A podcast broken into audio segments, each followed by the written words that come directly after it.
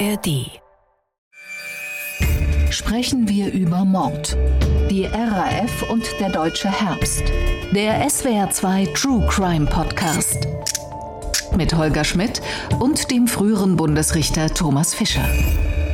Guten Tag, zu einer weiteren Folge sprechen wir über Mord und hallo Mr. Strafrecht Thomas Fischer. Hallo Herr Schmidt. Schwere Kost haben wir heute vor uns, ein Kapitel der bundesdeutschen Geschichte und die juristische Bewertung. Mordanschläge in Karlsruhe und Köln auf offener Straße, ein Mord zu Hause, bei dem das Opfer glaubt, die Täter kämen zum Kaffee trinken und die kaltblütige Hinrichtung eines Entführten, als alle Pläne der Täter gescheitert waren. Wie ist die Justiz damit technisch umgegangen? Das wollen wir uns heute ansehen und darüber sprechen, ob aus solchen Urteilen dann auch etwas wie eine gesellschaftliche Bewältigung der Taten entstehen kann. Und dann habe ich aber noch einen weiteren Programmpunkt, den wir abhandeln müssen, denn nicht nur die RAF hatte erhebliche Probleme mit dem aus ihrer Sicht imperialistischen Schweinesystem der USA, auch ich habe ganz offenkundig ein Problem mit den USA, wenn auch viel kleiner und gänzlich unideologisch. Ich kenne mich einfach nicht gut genug aus. Mir ist im Zusammenhang mit den USA vor einigen Folgen ein Fehler passiert, den es zu korrigieren gilt. Ich habe nämlich Aufgaben und Status eines US-Marshals grob falsch bewertet. Und Sie und ich, Thomas Fischer, haben darauf den US-Staatsanwälten ein ganz kleines bisschen Unrecht getan. Frage also zur Tagesordnung. Fangen wir mit den Kämpfern gegen den US-Imperialismus an oder klären wir erst die Sache mit den US-Marshals auf? Thomas Fischer, Sie entscheiden. Hm, da klären wir erstmal das auf. Das wollen wir erstmal sehen, was wir da für Fehler gemacht haben könnten. Also im Fall Jauchegrube sind wir in einer Gesprächssituation gelandet, in der ich die Szene auf der Staumauer im Film Auf der Flucht mit Harrison Ford beschrieben habe. Wie Harrison Ford bzw. die Filmfigur Ich bin unschuldig schreit und der US-Marshal Samuel Gerard zurückbrüllt, das ist mir scheißegal. Und übrigens hat Gerard bzw. Tommy Lee Jones dafür einen Oscar bekommen. Soweit so richtig. Doch dann habe ich den Fehler gemacht, den US-Marshal mit einem Staatsanwalt gleichzusetzen oder jedenfalls zu vergleichen. Und das war nicht richtig. Und Sie haben mir aber gerade schon gesagt, hätte Ihnen eigentlich auffallen sollen. Ja, wir sind ja Gottlob durch zahllose Wildwestfilme mit der ganzen Dramatik der Sheriff- und Marshal-Population in den USA verbunden und sollten eigentlich wissen, dass der Sheriff der örtliche oder countymäßige Polizeipräsident ist und der Marshal ein Bundesbeamter der nur polizeiliche Aufgaben wahrnimmt und nicht etwa Staatsanwalt ist. Aufgefallen ist das jedenfalls unter anderem auch Frank Stegemann, der uns an Mord at SWR 2 geschrieben und sehr höflich und wertschätzend auf den dann doch schweren Fehler hingewiesen hat. Vielen Dank dafür. Und natürlich lassen wir das nicht auf uns sitzen und kommen unserem Bildungsauftrag vollumfänglich nach und Deshalb habe ich uns für diese Frage einen Fachmann besorgt. Dr. Nico S. Schmidt ist Richter in Oldenburg und Übersetzer und Co-Autor des frisch erschienenen Buches US-amerikanische Rechtskultur. Und ihn habe ich jetzt vor der Aufzeichnung gefragt, was ist der US-Marshal denn nun? Ein US-Marshal, beziehungsweise genauer gesagt der US Marshals Service ist eine Strafverfolgungsbehörde, so würde man es wohl übersetzen, oder Strafvollstreckungsbehörde des Bundes in den Vereinigten Staaten. Ja, formal eine Federal Law Enforcement Agency, wie zum Beispiel auch das FBI oder die CIA, und in dieser Funktion dem Department of Justice unterstellt, dem, ja, so würde man es übersetzen, Justizministerium. Klingt nach einer großen Behörde mit dann offenbar ein bisschen mehr Aufgaben, als einem Verdächtigen hinterher zu rennen. Das äh, könnte man so sagen. Der US Marshal Service wurde schon 1789 eingerichtet und die äh, von Anfang an bestehende äh, Hauptaufgabe, so würde ich es äh, mal nennen, ist die Gewährleistung der Sicherheit in den US-Bundesgerichten, den sogenannten Federal Courts, in den insgesamt 94. Federal also das, was Wachtmeister in Deutschland machen würden im Gerichtssaal, oder? Die klassischen Justizwachtmeister. Ja, das würde man in Deutschland als ureigenste Kompetenz der Justizwachtmeister beschreiben. Genau. Ja, das ist die älteste Aufgabe und damit im Zusammenhang stehend ist eine zweite Aufgabe, die Gefangenen zu Strafverfahren in den Bundesgerichten zu transportieren, also von den US-Bundesgefängnissen dort zu Strafverfahren hin zu transportieren und dann also während des Transportes und aber auch während der Verhandlung selbst dann für die Sicherheit äh, der sonstigen Teilnehmer an diesem Prozess zu sorgen. Ja, und damit einhergeht eine besondere Kompetenz, so will ich es mal sagen. Das ist das äh, sogenannte Justice Prisoner and Alien Transportation System, kurz JPATS, umgangssprachlich auch CONAIR genannt. Das ist dann eine eigens eingerichtete Fluggesellschaft, die sich nur mit Gefangenentransporten befasst. Auch das organisieren US Marshals und äh, Sie werden wahrscheinlich dann gleich den nächsten Film in Bezug nehmen bzw. daran denken. Der Film er handelt von genau einem solchen äh, Problem, wo auch dann dort die US Marshals tätig werden. Ja. Das heißt aber nochmal ganz klar gesagt, es ist doch eine ganz andere Rolle als die des Staatsanwalts. Es ist im Grunde auf einem größeren Maßstab, weil viel größeres Land, viel mehr Strafverfahren, viel mehr Gefangene. Im Grunde ist der US Marshal rund um den Strafvollzug und rund um den Gefangenentransport tätig. Im Ergebnis ja. Ich würde, äh, ich habe jetzt den Spannungsbogen etwas aufgebaut, äh, bis wir zum Film Auf der Flucht kommen. Äh, es wird auch noch von den US Marshals das sogenannte Zeugenschutzprogramm organisiert. Das wäre ein vierter zentraler Punkt. Das würde in Deutschland durch zum Beispiel das äh, Bundeskriminalamt gewährleistet sein. Und eine fünfte ja, Kompetenz, die ich von den vielen, die es gibt, herausstellen wollen würde, wäre dann eben genau die, die in dem Film Auf der Flucht zum Tragen kommt, nämlich alles, was mit Fahndungsprogrammen, sogenannten Fugitive Programs zu tun hat oder Spezialoperationen, die im Zusammenhang mit dem Entweichen von Gefangenen zu tun hat. Jetzt haben wir dieses Missverständnis gehabt. Der Fehler liegt bei mir. Ich räume das ein. Muss Sie jetzt aber natürlich unbedingt noch fragen, haben Sie ein Lieblingsbeispiel für ein klassisches Missverständnis zwischen dem US-Strafrecht und unseren Begriffen und Funktionen, egal jetzt in welche Richtung? Da würde ich tatsächlich die altbekannten Klassiker, so will ich sie fast nennen, anführen. Das wäre einmal der Hammer, den Gavel, den man in den Filmen häufig sieht, den es aber in deutschen Prozessen nicht gibt.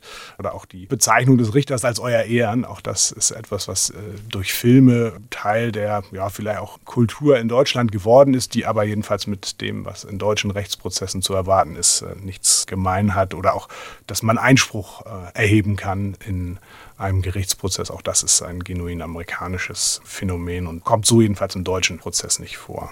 Vielen Dank, Nico Schmidt. Ich erkläre zu Protokoll der Geschäftsstelle nicht verwandt und nicht verschwägert. Und nun, Euer Ehren, haben Sie sich gelegentlich den Hammer gewünscht oder sind Sie froh gewesen, nicht auf dem Tisch rumtrommeln zu müssen? Nein, das geht auch ohne Hammer. Ein ziemlicher Hammer, um eine dramatische Überleitung zu versuchen. Der deutsche Herbst. 46 Jahre ist es her. Das ist unser eigentliches Thema heute Hin sprechen wir über Mord. Eine Gruppe von Linksterroristen, die sogenannte zweite Generation der Roten Armee-Fraktion, hat ihre Selbstoffensive 77 genannte Tatserie gestartet. Es gibt unzählige, teilweise schon fast ikonische Bilder und Töne aus diesem Jahr. Hören wir kurz rein. Generalbundesanwalt Buback ist heute ermordet worden. Uns erfüllen Erschütterung und Zorn. Das Bundeskriminalamt hat die Nachricht der Entführer erst vor wenigen Augenblicken erhalten. Der feige Mord an Hans-Martin Schleier beweist, dass die Täter tatsächlich unbelehrbar sind. Die Nachricht von dem Mordanschlag auf Hans-Martin Schleier und die ihn begleitenden Beamten hat mich tief getroffen. Nicht anders als die Nachricht, die erst wenige Wochen zurückliegt vom Mord an Jürgen Ponto. Nicht anders als die Morde an Bubak Wurster und Göbel. Noch ein Schmidt in dieser Sendung, Helmut Schmidt. Thomas Fischer, gerade dieser letzte Ton, gerade diese Rede nach der Ermordung des Arbeitgeberpräsidenten Hans-Martin Schleier, für mich ist das sowas wie ein wirklich ganz bewegendes Zeitdokument, weil er in einer solchen Klarheit und in einer solchen Abgeklärtheit auf der anderen Seite auch damals Position gezogen hat. Sie haben biografisch eine andere Haltung zu diesen Taten als ich. Sie waren älter damals. Ist das so gewesen? Ist er so der Leuchtturm in dieser schweren Zeit gewesen, als der häufig gesehen wird? Sie meinen der Bundeskanzler Schmidt? Mhm. Naja, er hat natürlich immer schon stark den Eindruck vermittelt, dass er ähm, so oder so Herr der Lage sei. Nicht? Und mit diesem Krisenstab im Bundeskanzleramt, insbesondere die Schleierentführung und dann die Entführung der Lufthansa-Maschine, sagen wir mal, überblicksmäßig einigermaßen im Griff hatte. Da Stellung zu beziehen war ja nicht sehr schwierig. Das war ja eine einhellige Meinung eigentlich in Deutschland. Und ja, diese Leuchtturmfunktion hat Schmidt vielleicht im Wesentlichen dann auch durch den Erfolg der Befreiungsaktion in Mogadischu natürlich erlangt. Als der deutsche Herbst wird vor allem die Phase der Entführung von Arbeitgeberpräsident Hans-Martin Schleyer bezeichnet. Aber zur Offensive 77 gehören auch die Morde an Siegfried Buback und seinen Begleitern und der Mord am Bankier Jürgen Ponto. Isabel Demey fasst uns die Taten kurz zusammen, wobei eigentlich jede Tat für sich eine eigene Folge verdient hätte. Am Montag, den 5. September 1977 gegen 17.30 Uhr ist Arbeitgeberpräsident Hans-Martin Schleyer in seinem Wagen auf dem Weg vom Büro zu seiner Kölner Wohnung. Plötzlich steht ein blauer Kinderwagen auf der Straße. Ein Auto rast aus einer Einfahrt und versperrt den Weg. Schleiers Fahrer muss eine Vollbremsung machen. Das Begleitfahrzeug mit Personenschützern fährt auf Schleiers Wagen auf. Die Terroristen beginnen sofort zu schießen. Schleiers Fahrer und die drei Polizisten sterben. Hans-Martin Schleier wird aus dem Auto gezerrt und verschleppt. Noch am selben Abend bekennt sich die Rote Armee-Fraktion zu der Tat. Als deutscher Herbst werden die folgenden 43 Tage in die deutsche Geschichte eingehen. Und die Bundesrepublik steht vor einer ihrer größten Herausforderungen. Die RAF hatte bereits Banküberfälle, Sprengstoffanschläge und eine Botschaftsbesetzung verübt. Es gab Tote und Verletzte. Im April 1977 erschoss die RAF Generalbundesanwalt Siegfried Buback, im Juli 1977 den Bankier Jürgen Ponto. Die Entführer von Hans-Martin Schleyer fordern die Freilassung von elf RAF-Terroristen, darunter Andreas Bader, Gudrun Enslin und Jan-Karl Raspe, die in Stuttgart-Stammheim inhaftiert sind. Bundeskanzler Helmut Schmidt entscheidet, nicht auf die Forderungen der Terroristen einzugehen. Die Mitglieder des Krisenstabs sind sich einig, der Staat lässt sich nicht erpressen. Um den Forderungen der RAF Nachdruck zu verleihen, entführen vier palästinensische Terroristen am 13. Oktober 1977 die Lufthansa-Maschine Landshut auf dem Flug von Palma de Mallorca nach Frankfurt.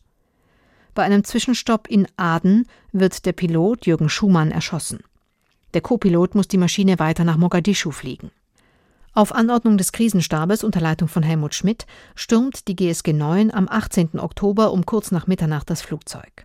Drei Entführer werden getötet, alle Geiseln befreit. Am Morgen des 18. Oktober 1977 werden Jan-Karl Raspe, Gudrun Enslin und Andreas Bader in Stammheim tot in ihren Zellen entdeckt. Irmgard Möller überlebt ihren Suizidversuch schwer verletzt.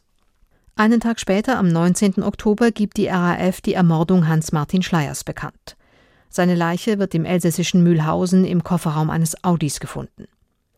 Wegen Mittäterschaft an der Entführung und Ermordung Schleiers und wegen anderer Taten werden in den Folgejahren unter anderem Stefan Wisniewski, Adelheid Schulz, Brigitte Mohnhaupt, Christian Klar und Peter-Jürgen Bog zu lebenslangen Freiheitsstrafen verurteilt. Und vielleicht noch fürs Protokoll, wäre es nach der RAF gegangen, wäre noch ein vierter Anschlag hinzugekommen.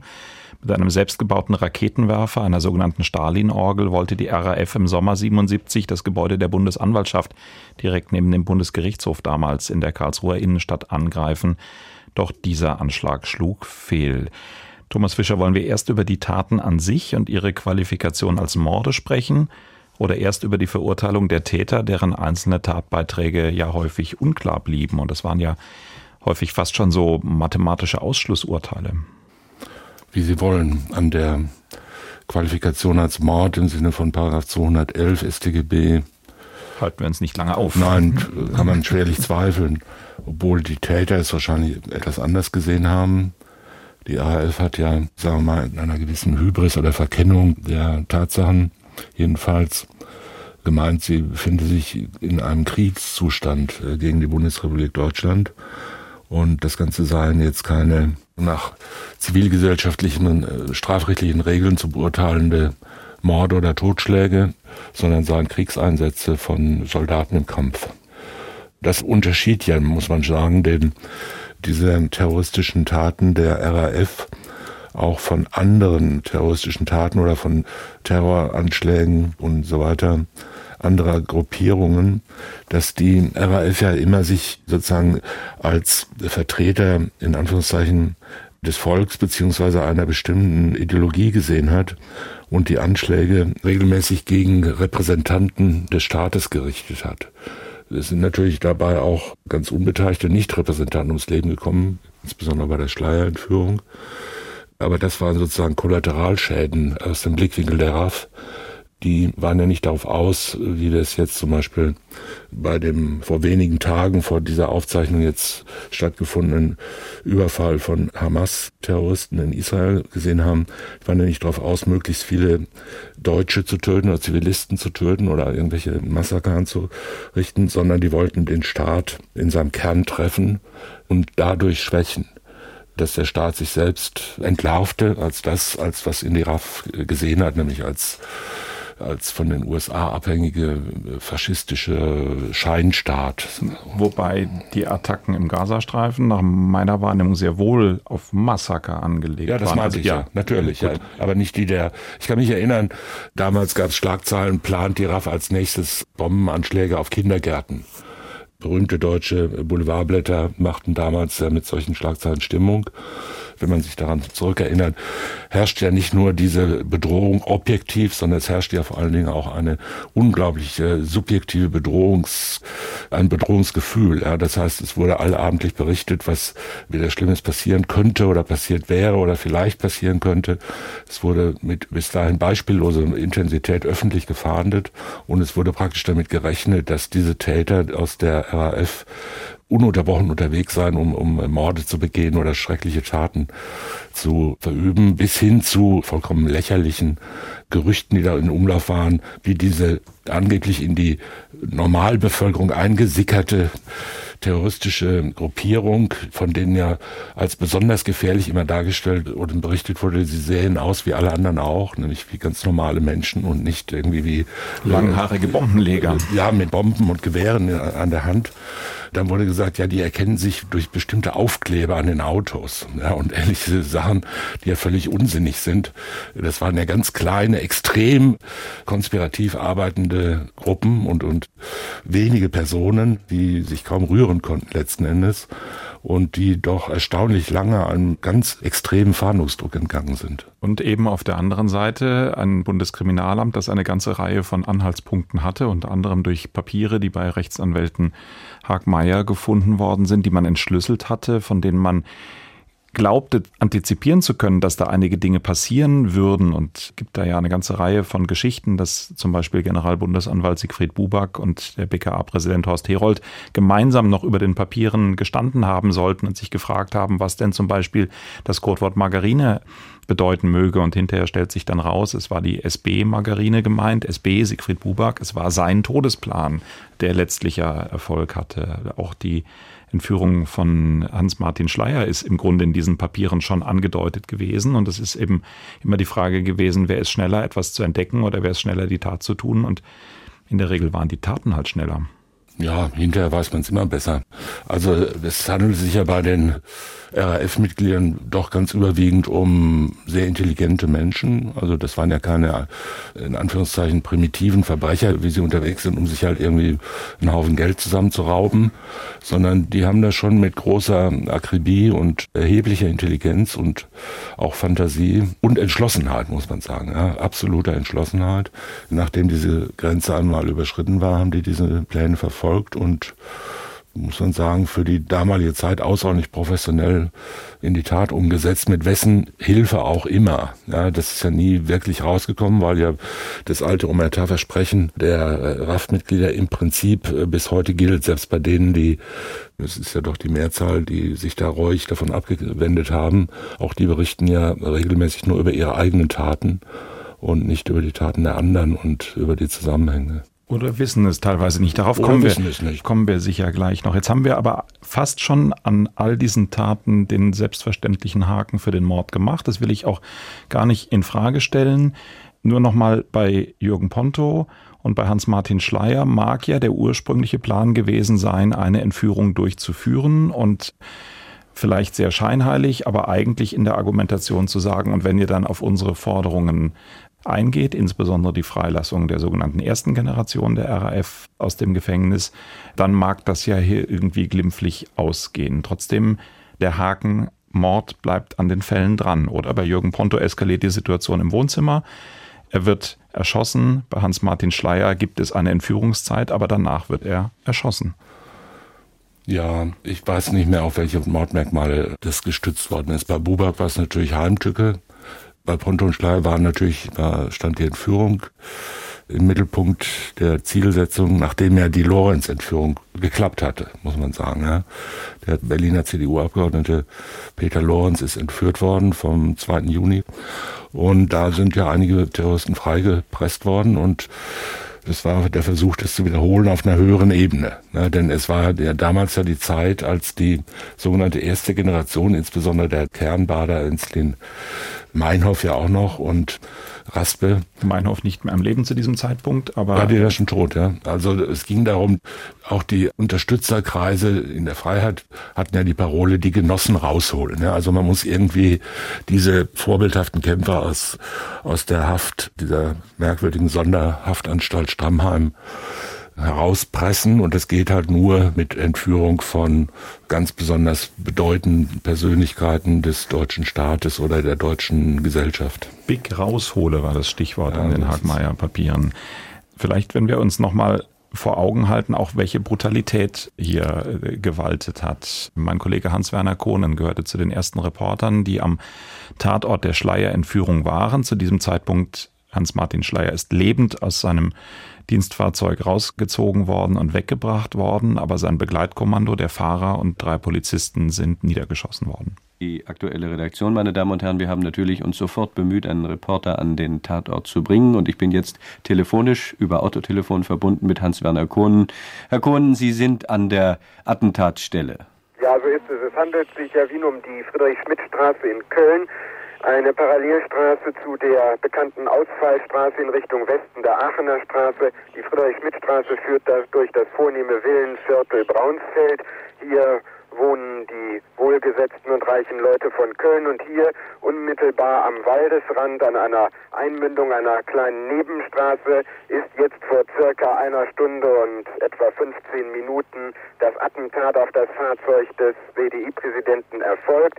Zwei Wagen, zwei Mercedes-Limousinen stehen hier über und über beschossen in der Einmündung dieser kleinen Straße. Die Türen sind aufgerissen, ein heller, ein dunkler Wagen und man kann trotz der Absperrungen durch die Polizei erkennen, dass drei, aller Voraussicht nach aber vier Leichen auf der Straße liegen. Sie sind zugedeckt. Es gibt einstweilen keine Bestätigung darüber, welches die Identität der getöteten Personen ist. Ein Polizeioffizier sagte nur eben, hier gibt es keine Verletzten, hier gibt es nur Tote. Möglicherweise eben vier. Die Polizeibeamten beschränken sich hier am Orte selbst. Ich befinde mich circa 50 oder 60 Meter von der Stelle und mein Blick wie der der übrigen Journalisten, die inzwischen hier zahlreich eingetroffen sind, wird natürlich äh, behindert durch Feuerwehr und Polizeiwagen, durch große Krankenwagen, durch Notarztwagen, die aber alle in abwartender Position sind. Niemand tut mehr etwas, es ist nichts mehr zu tun für die Ärzte und für die Krankenpfleger. Man wartet vermutlich auf die Leichentransportwagen, die die Toten hier abholen sollen eine tatsächlich eigentlich unvorstellbare Situation damals, oder? Haben Sie Erinnerungen an diesen Tag, an Ihre Informationen über diesen Fall, wie Sie es empfunden haben? Nein, ich kann mich nicht genau an den Tag erinnern. Ich kann mich natürlich an zahlreiche Nachrichten in dem Zusammenhang erinnern. Die Frage der, sagen wir mal, Konsequenz und Brutalität der Taten, ja, es ist immer so eine Frage. Das waren halt vier Morde ohne das jetzt irgendwie verkleinern zu wollen, muss man sagen, ja, die, die, der Schrecken, der da ausgelöst worden ist durch diese Tat und auch durch die Ermordung von Ponto, der kam ja nicht daher, dass die Taten an sich jetzt so außerordentlich ungewöhnlich waren. Es hat vorher und nachher immer wieder leider Situationen gegeben, in denen Menschen ermordet wurden, auch mehrere Menschen gleichzeitig aus irgendwelchen Gründen, weil sie zufällig da waren, weil sie Funktion des Beschützens hatten oder was auch immer. Oder einfach nur, weil sie als Feinde angesehen wurden. Und zahllose von diesen Taten sind ja wesentlich im Sinne der unmittelbaren Tatausführung viel grausamer gewesen und eigentlich viel erschreckender als jetzt die, das Erschießen mit Maschinenwaffen beispielsweise.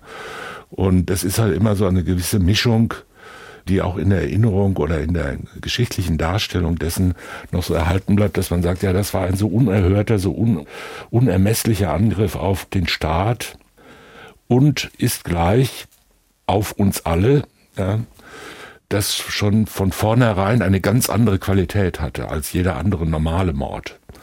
Dazu kommt, dass ja die Täter selbst das, wie schon eingangs gesagt, äh, gar nicht so gesehen haben, sondern gesagt haben, wir befinden uns halt im Krieg mit diesem System und den führen wir halt, so wie wir ja auch erschossen werden oder, oder umgebracht werden ja, und so weiter.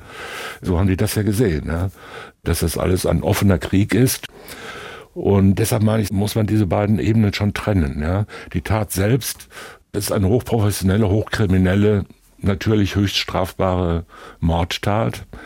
Sie ist aber nicht etwa besonders grausam oder als Tat an sich nicht besonders schrecklich. Ja. Das sind halt vier Leute, die aus ideologischen Gründen und ohne was dafür zu können, letzten Endes kaltblütig umgebracht werden. Mhm. Mehr oder minder kaltblütig. Kann ich nachvollziehen. Auf der anderen Seite haben wir so Attribute wie zum Transport der Waffen an den Tatort wurde ein Kinderwagen benutzt. Dieses Kinderwagenbild ist ja auch sehr ikonisch geworden. Dadurch, der Kinderwagen steht auf der Straße, auch um das erste Fahrzeug des Konvois zu stoppen. Das ist nochmal so, glaube ich, wahrgenommen genommen worden als Synonym für die Perfidie letztlich dieses Verbrechens. Es gibt Schilderungen über wirklich die Salven, die da auf die Autos äh, niedergegangen sind, um die Polizisten zu töten in einem Wohngebiet. Also wenn wir diese Formel nehmen für die besondere Bedeutung einer Straftat, der hat sich hier gar nicht gestellt, weil es ja sowieso offenkundig Terrorismus war, aber dass der Generalbundesanwalt etwas evozieren, an sich ziehen kann, dann heißt es ja immer in besonderem Maße geeignet, das Sicherheitsgefühl der Bevölkerung nachhaltig zu beeinträchtigen. Das ist doch ein Paradebeispiel eigentlich mit allen Attributen. Sie haben sicher objektiv völlig recht, aber dieses Gefühl, hey, die kommen da mit dem Kinderwagen an, da sind Sturmgewehre drin, die schießen da wie viel hundertmal auf den Konvoi, töten vier Polizisten, und entführen jemand?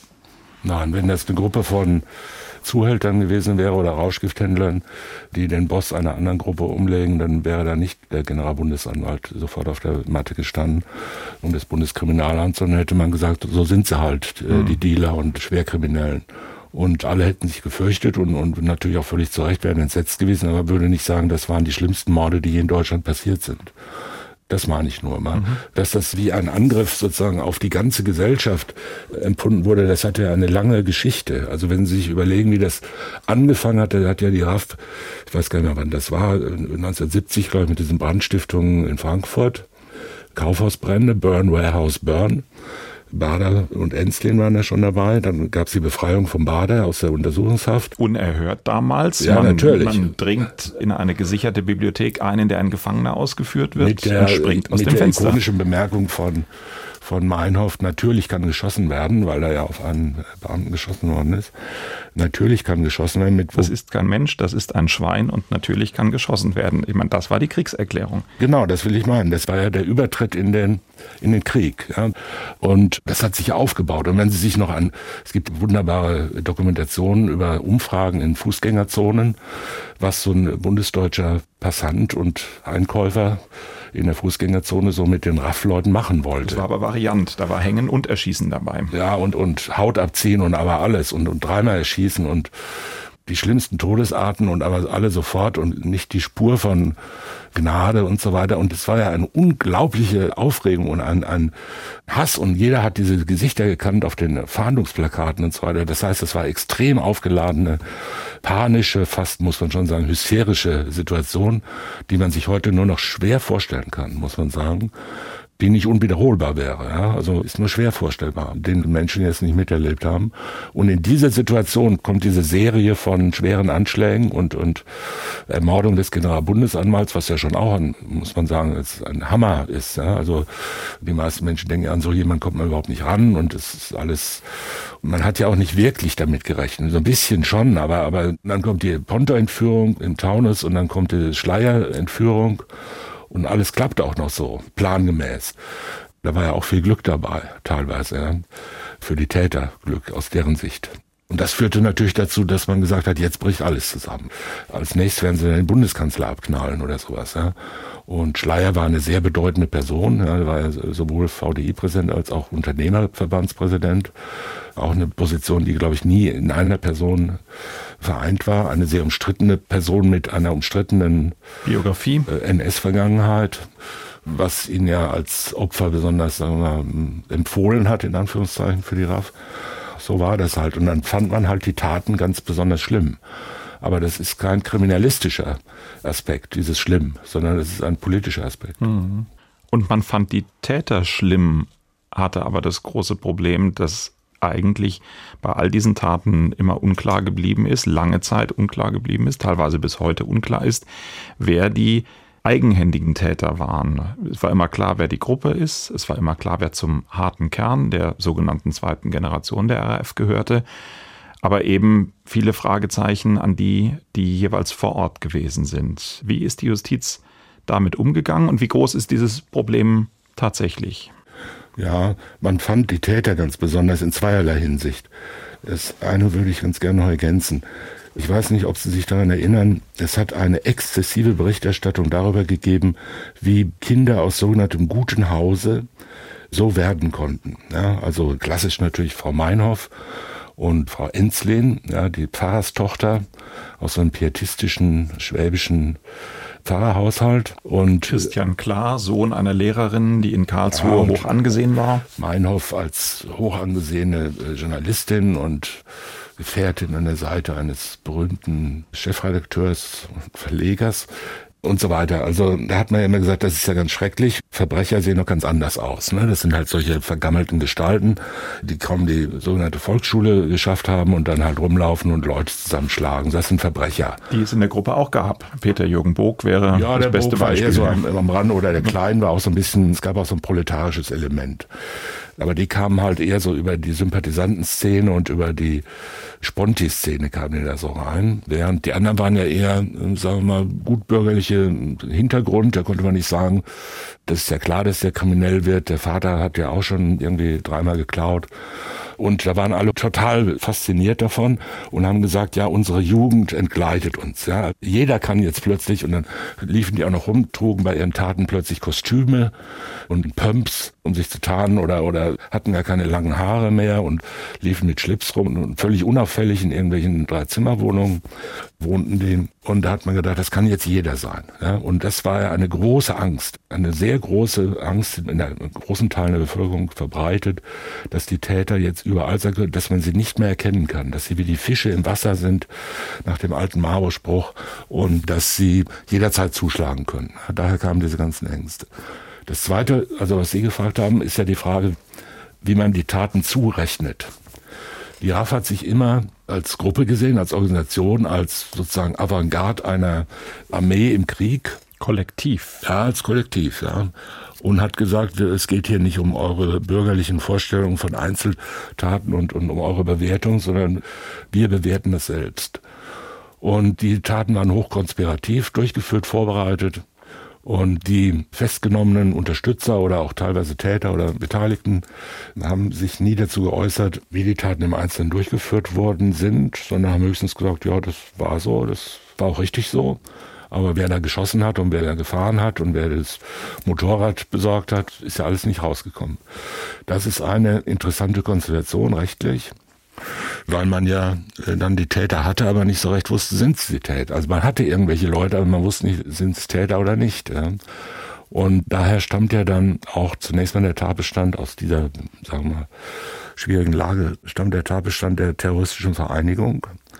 Paragraph 129a, das ist sozusagen eine Steigerung der sogenannten kriminellen Vereinigung, die ja was relativ harmloses eigentlich ist.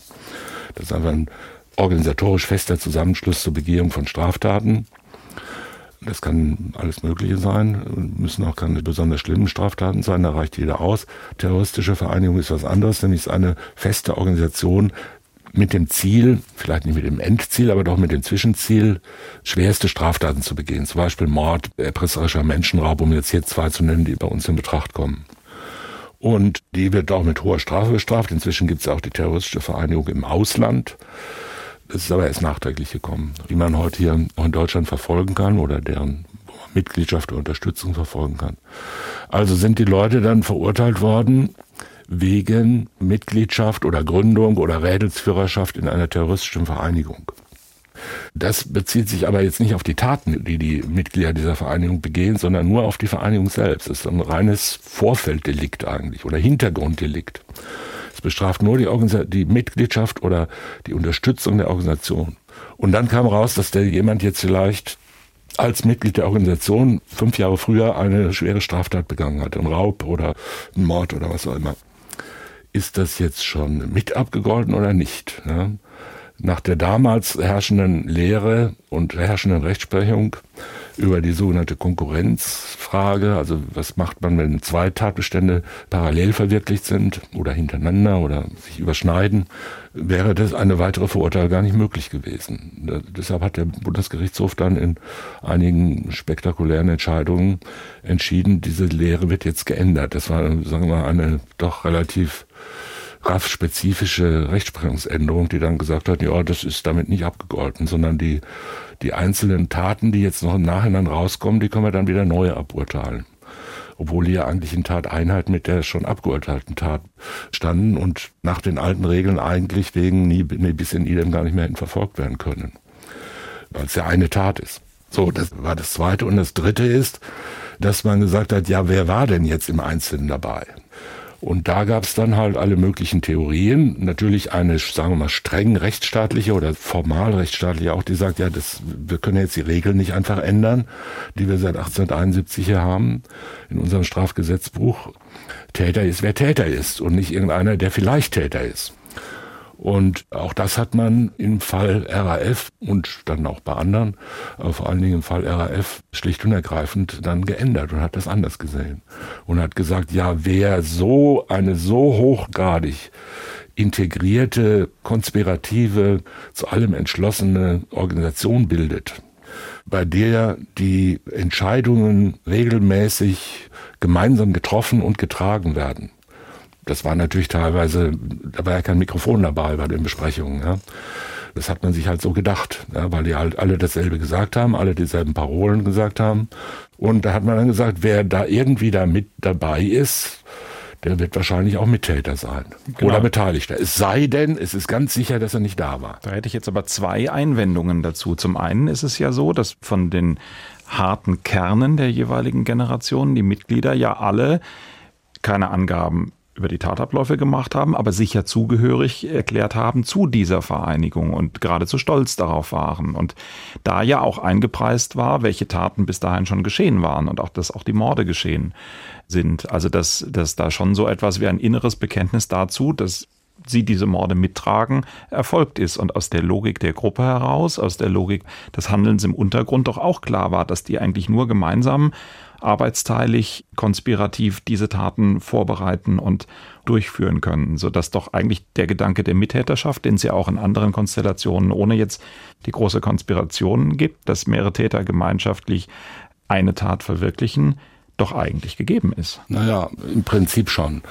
Aber natürlich, Mittäterschaft ist ein mehr oder minder arbeitsteiliges Handeln aufgrund eines gemeinsamen Tatplans. Der gemeinsame Tatplan ist die Voraussetzung der Mittäter. Bei Buback, der General muss weg. Bei Hans-Martin Schleier, Big raushole. Ja, aber die Tat muss natürlich halbwegs konkretisiert sein. Man kann ja nicht sagen, ich bin jetzt Mitglied der ETA oder Mitglied äh, IRA oder Mitglied der Hamas und deshalb bin ich jetzt Mittäter an jedem einzelnen Mord, den irgendein Hamas-Krieger da begeht.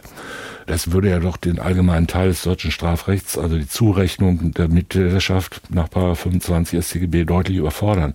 Das heißt, es ist eigentlich erforderlich, dass der Mittäter jedenfalls aufgrund eines gemeinsamen Tatplans handelt. Und wenn man überhaupt nicht weiß, wer diesen Tatplan jetzt, nehmen wir die Schleierentführung, drei weiß man, dass sie dabei waren oder vier, aber ob jetzt ich sag mal irgendwelche Namen, Frau Fied oder Frau Meyer-Witt oder wer auch immer, ob der jetzt auch dabei gesessen hat, als das geplant wurde, das ist eher zu bezweifeln. Also man weiß es nicht. Könnte sein, alle, die draußen waren, könnten auch dabei gewesen sein.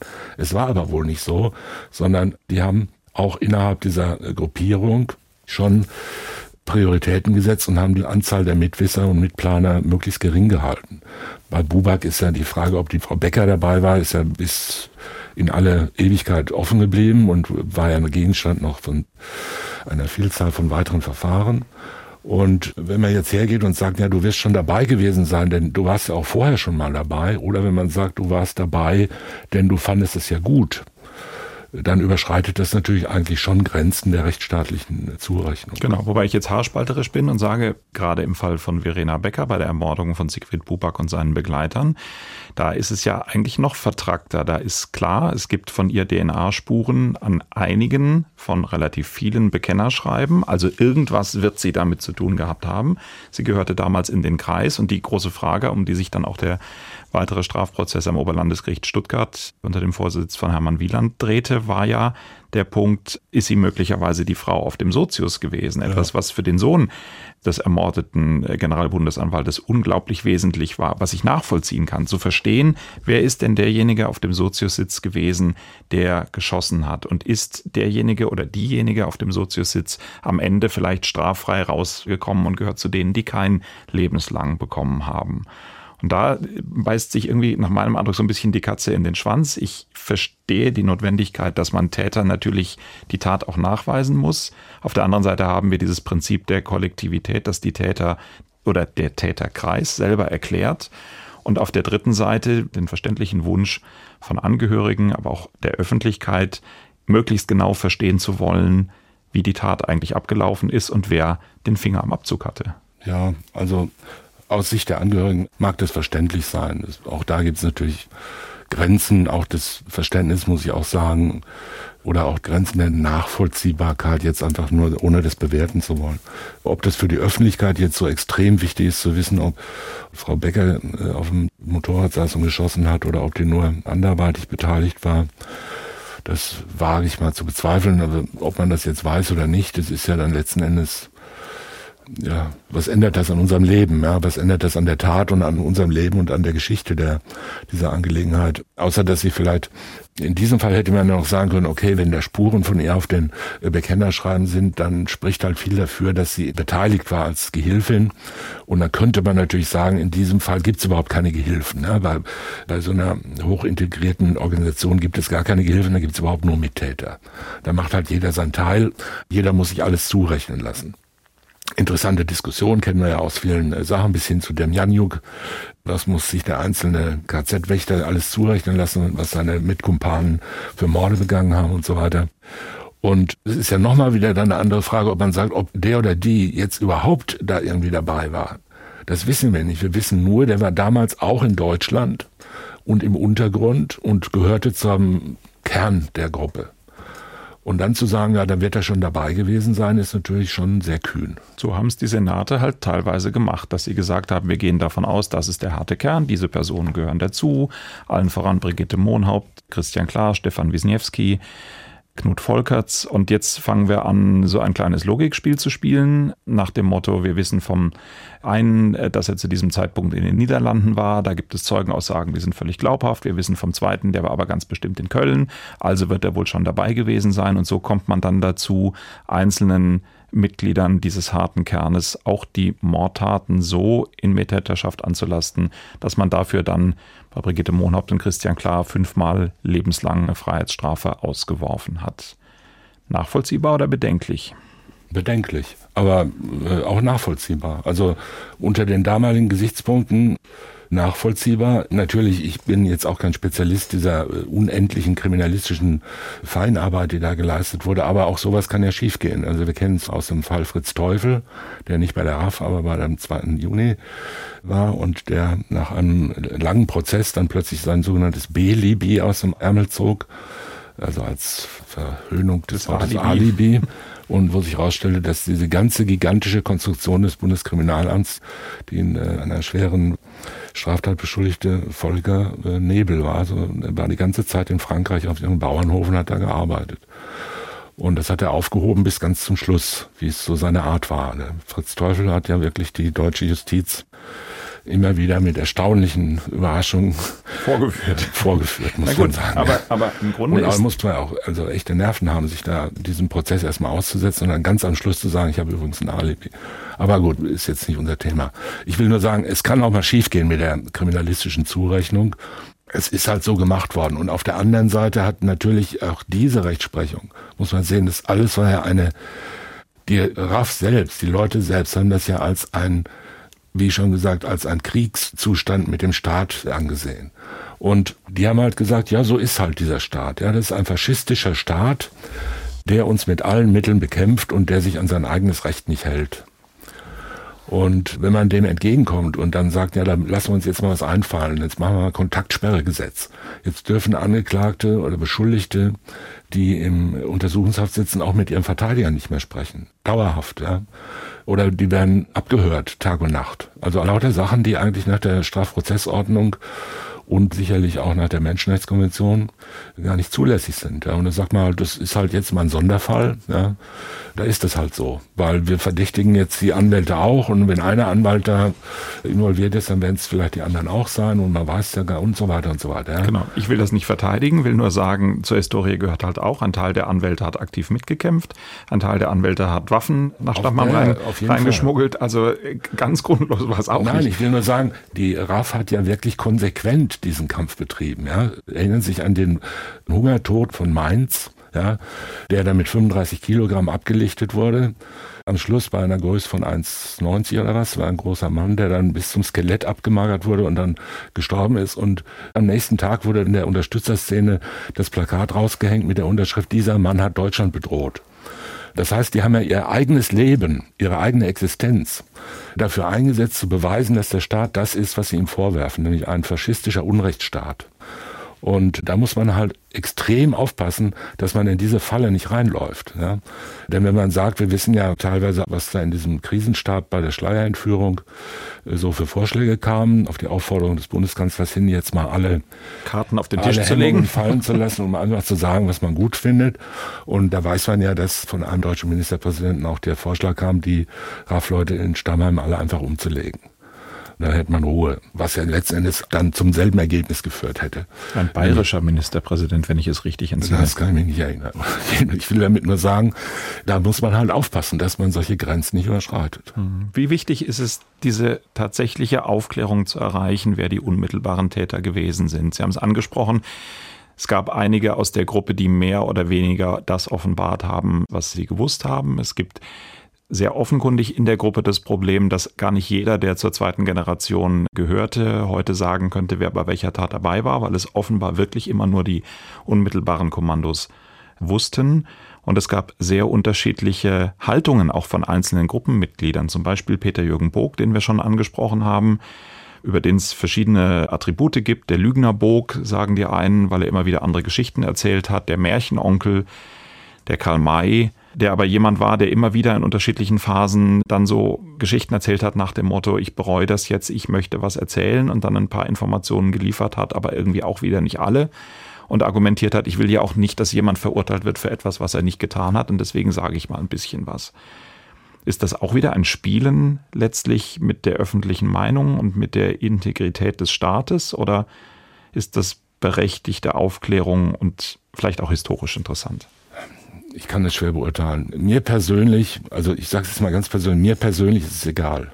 Das ist 50 Jahre her, naja, nicht ganz, aber 45. Und mir persönlich ist es egal, welcher von diesen alten Leuten vor 50 Jahren jetzt unmittelbar dabei war, den Mord zu begehen oder nicht. Die haben es alle gemeinsam gut gefunden.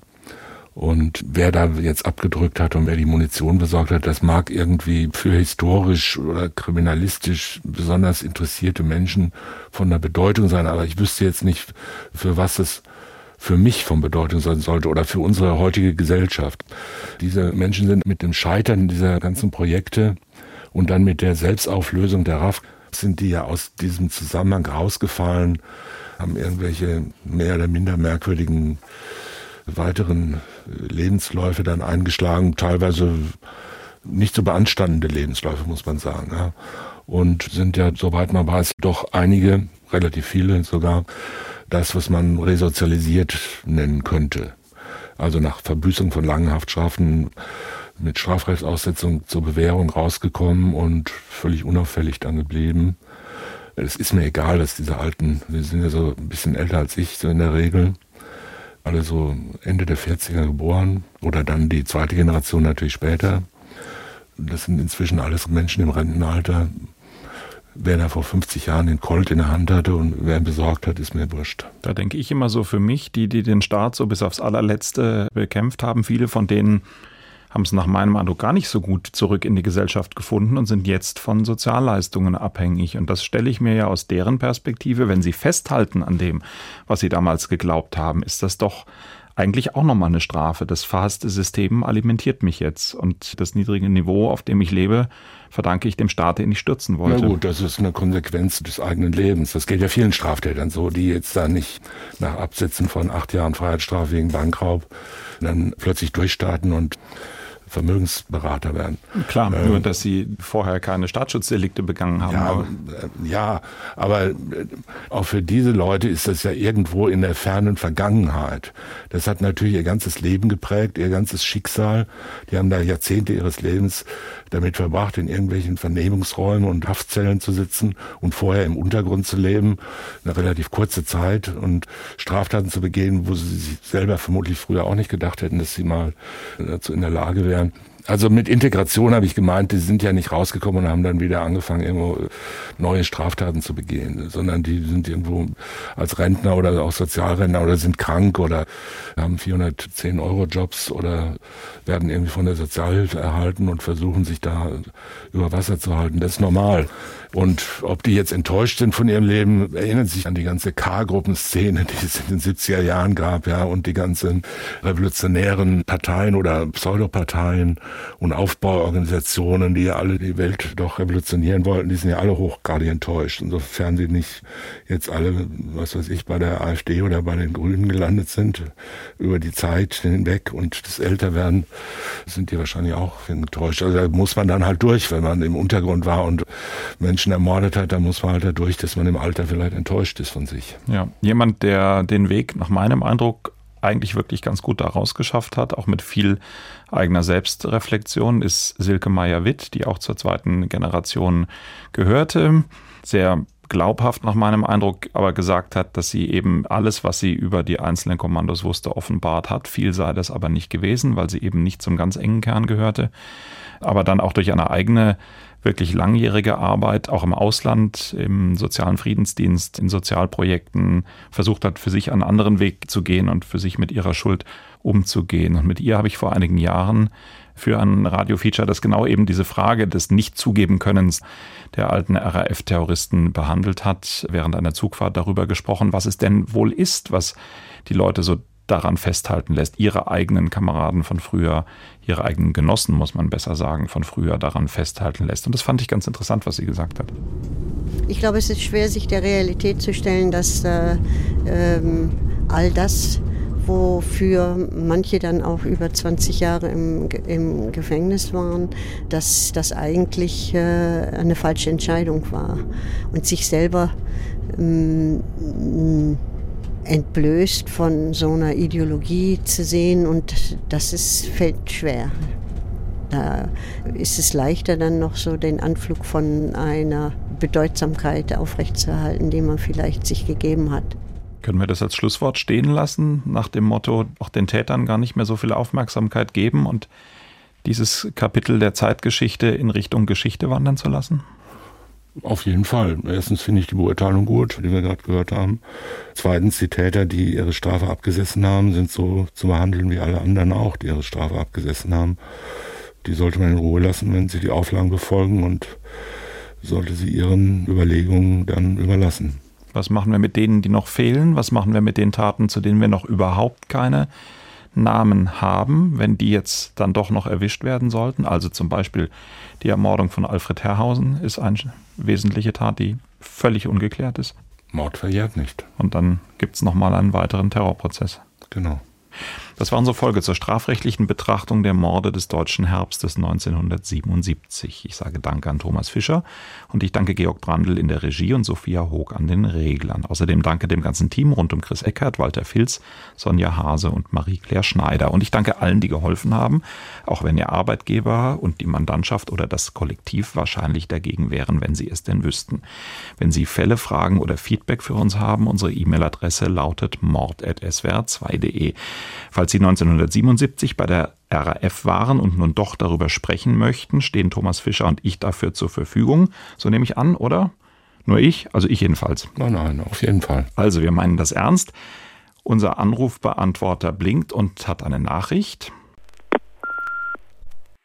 hier ist Henriette. Ich bin eine der Redakteurinnen von dem Podcast Lubi, ein Polizist stürzt ab. Eine Kollegin hat sich hier deswegen auch schon mal bei euch gemeldet. Und ich melde mich heute, weil aus dem Podcast jetzt eine Doku-Serie geworden ist, die man in der ARD-Mediathek angucken kann. Es geht auch hier um den Berliner Polizisten Rolf L., der Lubi genannt wird und der unter anderem im Dienst konfiszierte Drogen selbst konsumiert hat und später sogar zum Autoschieber wird. Die Doku-Serie beleuchtet dabei die unterschiedlichsten Gefahren und Facetten von der Geschichte und hat nochmal einen anderen Schwerpunkt als der Podcast. Ich dachte mir, das ist bestimmt was für eure Zuhörer. Zu finden in der ARD-Mediathek unter dem Titel Lubi, ein Polizist stürzt ab. Liebe Grüße! Danke für den freundlichen Anruf und danke auch für Ihr Zuhören. Auf Wiederhören sagt Holger Schmidt. Sprechen wir über Mord. Sie hörten einen Podcast von SWR2. In der nächsten Folge geht es um einen mörderischen Rettungsassistenten, der seine Freundin vergiftet und zerstückelt hat. Das komplette Podcast-Angebot auf swr2.de. SWR2 Kultur neu entdecken.